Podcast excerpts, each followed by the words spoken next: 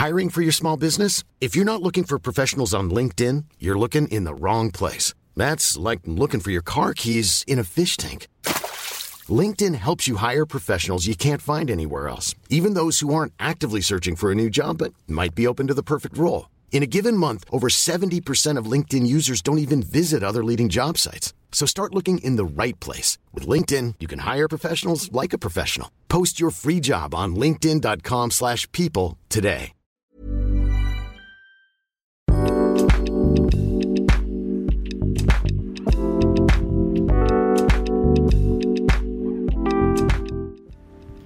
Terapia de lenguaje para niños con autismo. Me he dado cuenta que es un tema que, que es muy buscado, existe mucha duda sobre cómo llevarlo a cabo y el día de hoy voy a platicarles sobre mi experiencia conforme a este tema. Debo recordarles que el este podcast está hecho con la intención de poder apoyar a padres de familia con mayor información sobre terapia de lenguaje, así como también como especialistas poder aprender y mejorar lo que es nuestra atención y hacer conciencia sobre qué es la terapia de lenguaje y qué es lo que llevamos a cabo los terapeutas de lenguaje.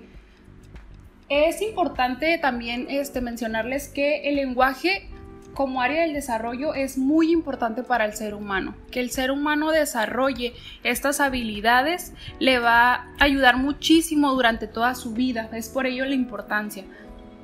Bien, regresando al tema, eh, existen diferentes niveles de autismo. Como bien sabemos, hasta el día de hoy se han clasificado como autismo también a lo que era conocido o aún se le clasifica como Asperger. Hoy en día existen tres niveles de autismo que viene siendo 1, 2 y 3 y mayormente pues lo que viene siendo el 1 se refiere a lo que antes se conoce como Asperger o bien así es como ya es clasificado en diagnósticos y el número 3 como el conocido autismo.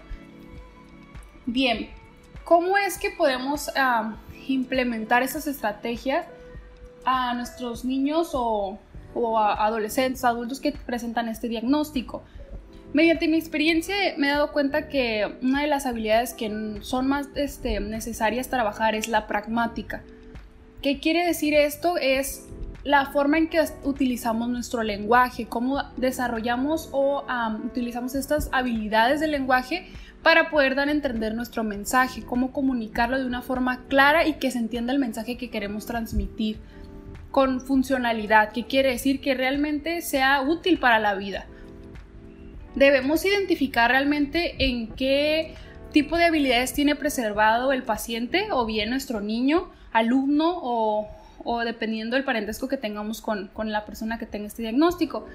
Esta es una de las características que mayormente se observa en terapia y veo que, que hay que trabajarle y es importante. Bien, hay niños que que con este diagnóstico, ya sea que hablen como en el aspecto de Asperger, que tienen un lenguaje más fluido, pero aún así hay que trabajar pragmática porque sus habilidades, pues hay que enseñarles a cómo implementarlas. Hay niños que no hablan del todo, que hay que desarrollarle como objetivo primeramente es comunicarse. Muchas veces vemos que un niño no habla, pero realmente la prioridad no debe ser 100% que hable de forma clara un discurso totalmente largo, sino que se logre comunicar. ¿Esto qué quiere decir? Para poder comunicarnos no nada más se necesita de, decir un sonido. No solo diciendo un sonido podemos comunicar, sino también podemos utilizar solamente gestos como señalar y no estamos emitiendo un sonido. Esto se puede complementar, pero no necesariamente pues logramos comunicar solamente con sonidos. También puede ser al momento de, de hacer contacto visual, que quiere decir que con nuestros ojos podemos hacer algún tipo de mirada, y así podemos comunicar a la otra persona que algo queremos tratar de entender. También pues lo que ya les decía, los sonidos o también con fotos logramos poder comunicarnos. De esta manera pues debemos saber cómo es que se, se identifican las habilidades de nuestro niño o paciente y de esta forma pues darle prioridad a qué es lo que sí tiene y qué es lo que no y qué hay que desarrollarle. En este caso, si no habla, pues nuestra prioridad va a ser que por lo menos se comunique con alguna de estos, de estos componentes que ya sean gestos, este, la mirada, sonidos o fotos o bien o el conjunto de todos, pero en un inicio si no hay ni siquiera el habla, pues irlo desarrollando poco a poco. Para lograr desarrollar lo que es el habla, tenemos que tomar en cuenta y conocer que se tienen que desarrollar habilidades previas al habla o las habilidades prelingüísticas, que estas son la atención, la memoria, la imitación, la percepción y discriminación visual y auditiva. ¿Qué quiere decir esto? Para que nosotros podamos desarrollar un lenguaje tenemos que entonces tener el conocimiento de un vocabulario o de aprender ciertos, este, ciertas formas de comunicarnos. Por ejemplo, si hay atención, nosotros vamos a poder poner atención a alguna persona que esté diciendo alguna palabra y si tenemos esta atención y esta memoria vamos a poder retener esa palabra que otra persona nos está enseñando y entonces de posteriormente hacer uso de ella. Si no hay estas habilidades como atención y memoria, pues va a ser un poco difícil o muy difícil que entonces podamos aprender qué tipo de gestos podemos utilizar al comunicarnos o qué tipo de, sonidos o palabras. Así como también la imitación para poder imitar un gesto y poder nosotros identificar que si un gesto que hacemos señalando tiene una respuesta, pues entonces podemos imitarlo y sabemos que a lo mejor posiblemente va a haber una respuesta. Otro de los aspectos que hay que trabajar muchas veces y tenemos que identificar en esos niños antes de querer desarrollar un habla es la integración sensorial. ¿Qué quiere decir esto? Se refiere a lo que son los sentidos. Todos nuestros sentidos nos van a ayudar a hacernos sentir seguros y conocernos a nosotros como persona, como ser humano una vez que nosotros nos sentimos seguros de conocernos bien, vamos a poder entonces expresarlo hacia los demás y por lo tanto vamos a empezar a, decir algunos sonidos o comunicar por medio de nuestros gestos o movimientos. Estos son los sentidos, pues como los conocemos los cinco sentidos, que viene siendo la vista, el olfato, el tacto, el gusto y el oído. Así que estos los podemos trabajar identificando, por ejemplo, muchas veces los niños no logran tocar ciertos, ciertas texturas. Entonces sería importante trabajarlo, cómo lo podemos hacer, trabajando lentejas, trabajando espuma de afeitar, aquí se trabaja el tacto, también puede ser el olor con la espuma de afeitar, ya se va estimulando pues la parte olfativa, que es otro sentido, inclusive la vista, muchas veces con solo verlo los niños no quieren tocar ciertos objetos.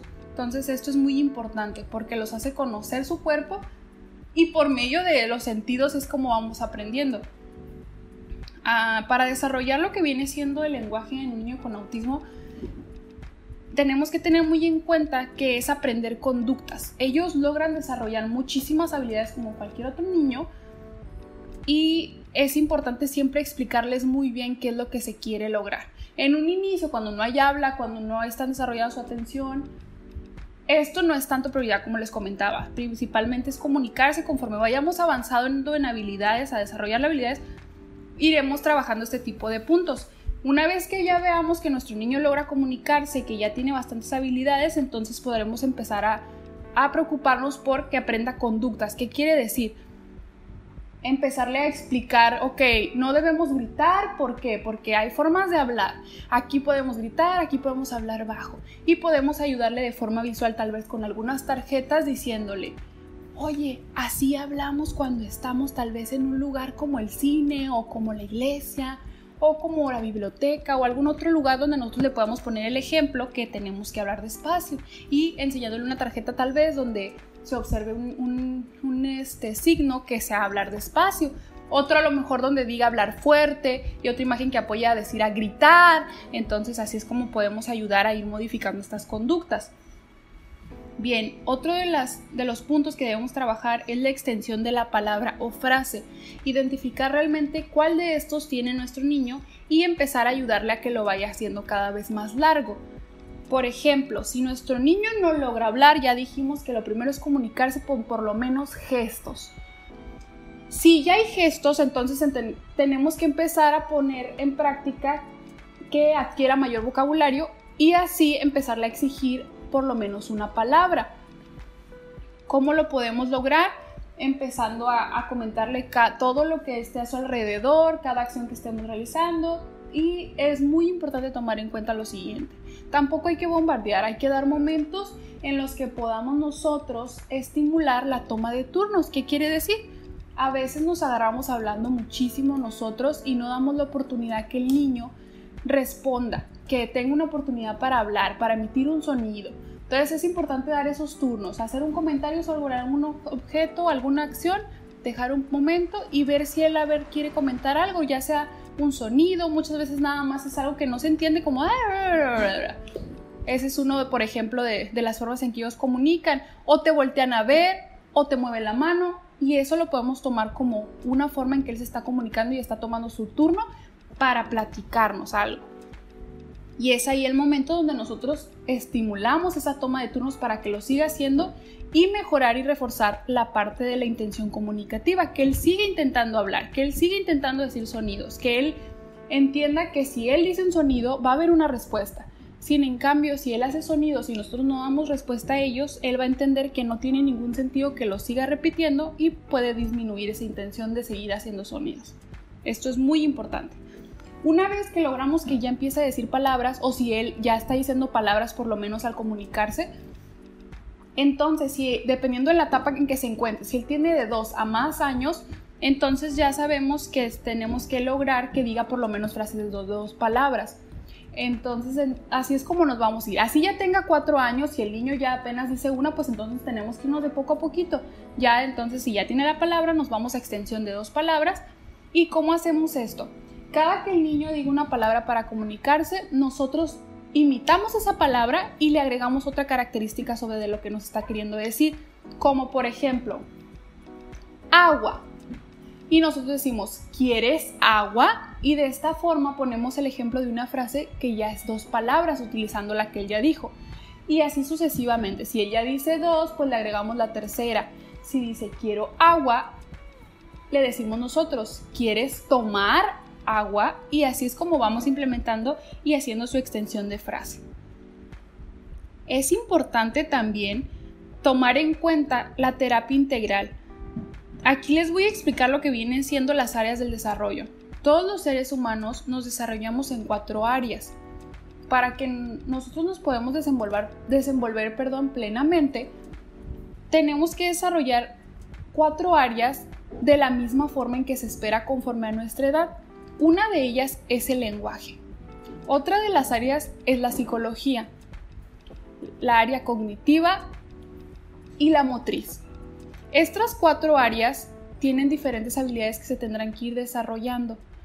Año con año o etapa con etapa se espera que se vayan adquiriendo diversas habilidades.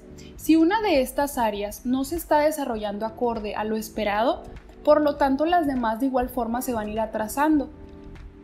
Porque, por ejemplo, un niño que no logra comunicarse a temprana edad a nivel psicológico o inclusive en la adultez, alguien que no logra comunicarse a nivel psicológico le afecta, le puede dar estrés, se puede frustrar, disminuye su seguridad y su autoestima. Por lo tanto, también será importante a un niño que, que, le esté pasando esto que se trabaje de forma psicológica, ya que el psicólogo o el área psicológica será la que se atenderá este tipo de emociones.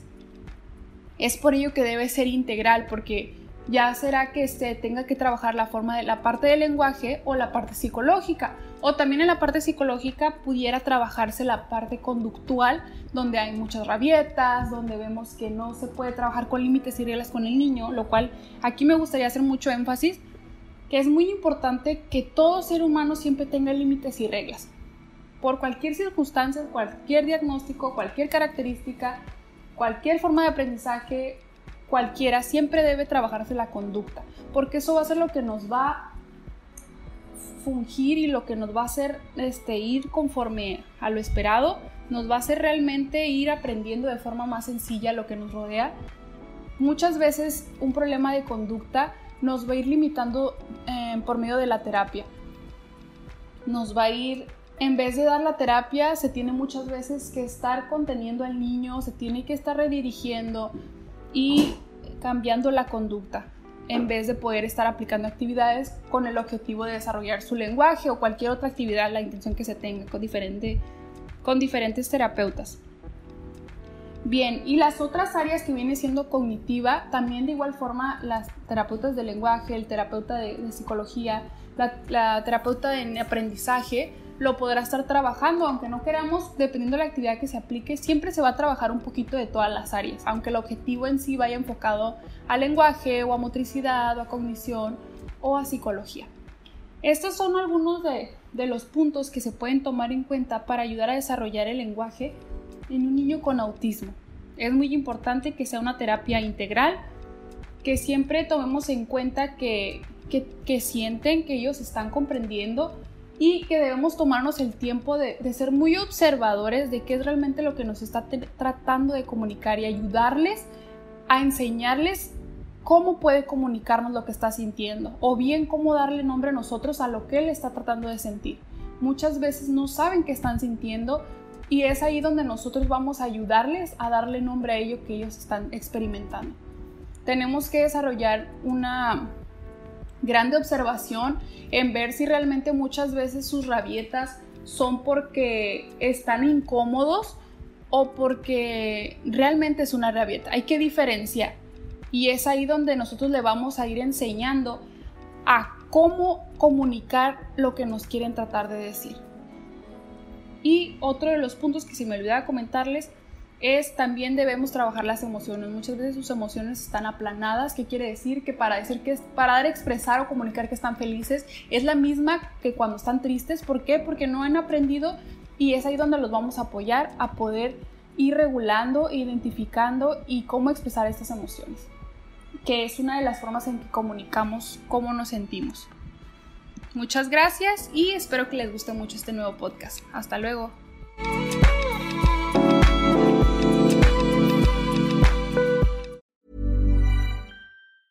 If you thought the only way to get a more defined jawline with natural looking results was through surgery, think again. Juvederm Volux XC is a non surgical injectable gel filler that improves moderate to severe loss of jawline definition and can help you achieve natural looking results with little downtime. Even better, this improved definition lasts up to one year with optimal treatment. No maintenance required. Improve jawline definition for a smooth, sculpted look with Juvederm Volux XC. For important safety information and to find a licensed specialist, visit juvederm.com. That's J U V E D E R M.com. Not for people with severe allergic reactions, allergies to lidocaine, or the proteins used in Juvederm. Common side effects include injection site redness, swelling, pain, tenderness, firmness, lumps, bumps, bruising, discoloration, or itching. There's a risk of unintentional injection into a blood vessel, which can cause vision abnormalities, blindness, stroke, temporary scabs, or scarring. Talk to a licensed specialist to find out if it's right for you.